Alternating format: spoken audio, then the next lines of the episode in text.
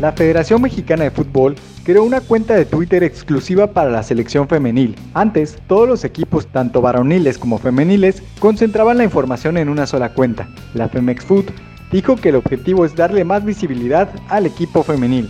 Pasamos a otra información.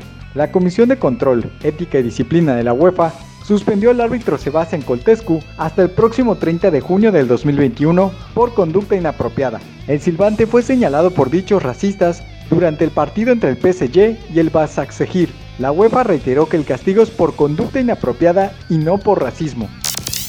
El tenista Novak Djokovic sumó su semana 311 como líder del ranking en la ATP y superó el récord de 310 semanas propiedad del suizo Roger Federer. El serbio aseguró su lugar como el número uno del mundo tras ganar el Australian Open y las derrotas de Rafael Nadal y Daniil Medvedev en torneos siguientes.